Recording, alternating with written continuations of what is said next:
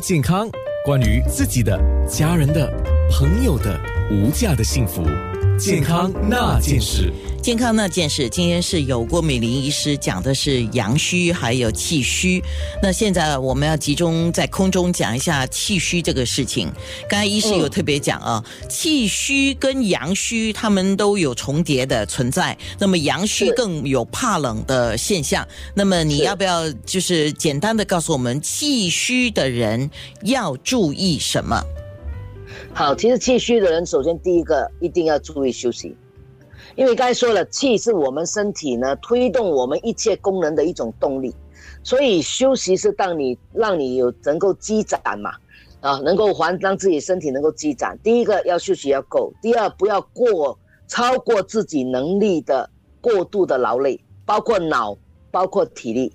第三呢，一定要吃有足够营养的食物，因为那个是你的一切的来源。我们中医讲说，水谷精微，就是我们气的。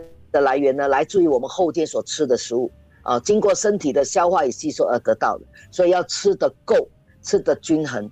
那保持这三个以外呢，一定要记得心情要尽量的开朗放松。为什么呢？因为只有在情绪放松的情况下，你身体的机能才能够正常的运作，那才能够保证前面那四个呢。都不是浪费的。大家想想看，如果你今天心情不好，你你再怎么睡，你发现你的你你也没有觉得有很好的精神，啊，所以这四个我相信，希望大家注意，就是休息够，吃得好，然后呢心情要好，然后不要过度的劳累。这四个，其实这四大点哦，不管你是什么虚，都是需要的。是的，是的，都需要。那么差别可能就是说，好像气虚来讲，我们就会从食物上面要多注意。啊，然然后呢，呃，就食物上，像我刚才提到了，呃，其实我们中医来讲，所有的五谷根茎类吧，就是说，呃，什么米麦面啊、番薯啦、木薯，它们多少都有补气的功效。这个候很多人问我，哎，到底我吃什么能够补气？其实应该讲什么都吃是补气的基础，然后你在这个基础上，你可以额外加一点呐，比如说。呃，我们讲煮一点鸡汤啦，鸡汤是最明显的啊，牛肉汤也可以。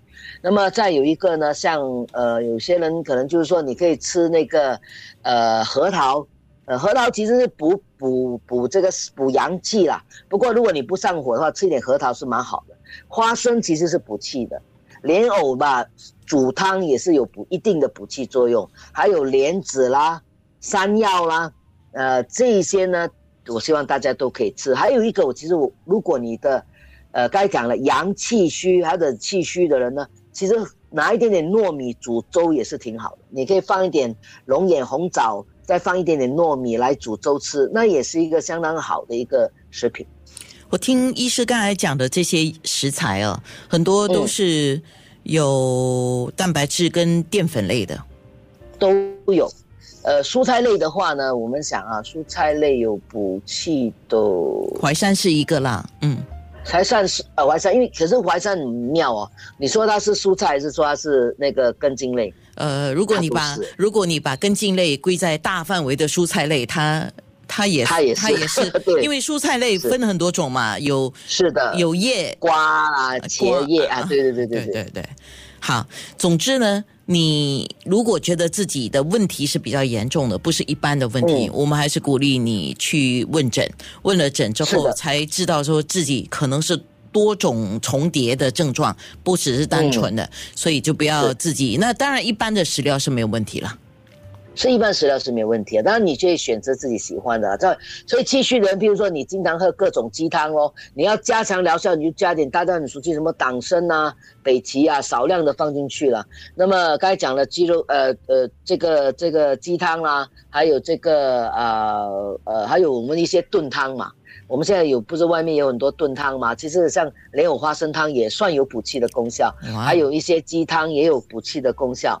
诶，那个有一个苹果煮生鱼汤，其实也有一定的补气功效。诶，外面不有卖吗？那大家也可以喝一下，自己。就我讲的是简单的，是方便的话是。除此之外，我要提醒大家，肠胃的健康也非常重要。所以我们所常讲的什么 A、B、C 汤，就是就是就是洋葱啊。呃这个呃萝卜啦，跟这个呃包菜呀、其实这个有很好的健脾、帮助消化的一个作用，大家也可以多喝，因为喝的话，肠胃好的时候呢，也能够把我们食物的我们讲水谷精微呢，很好的吸收起来，作为我们气的来源。是健康那件事。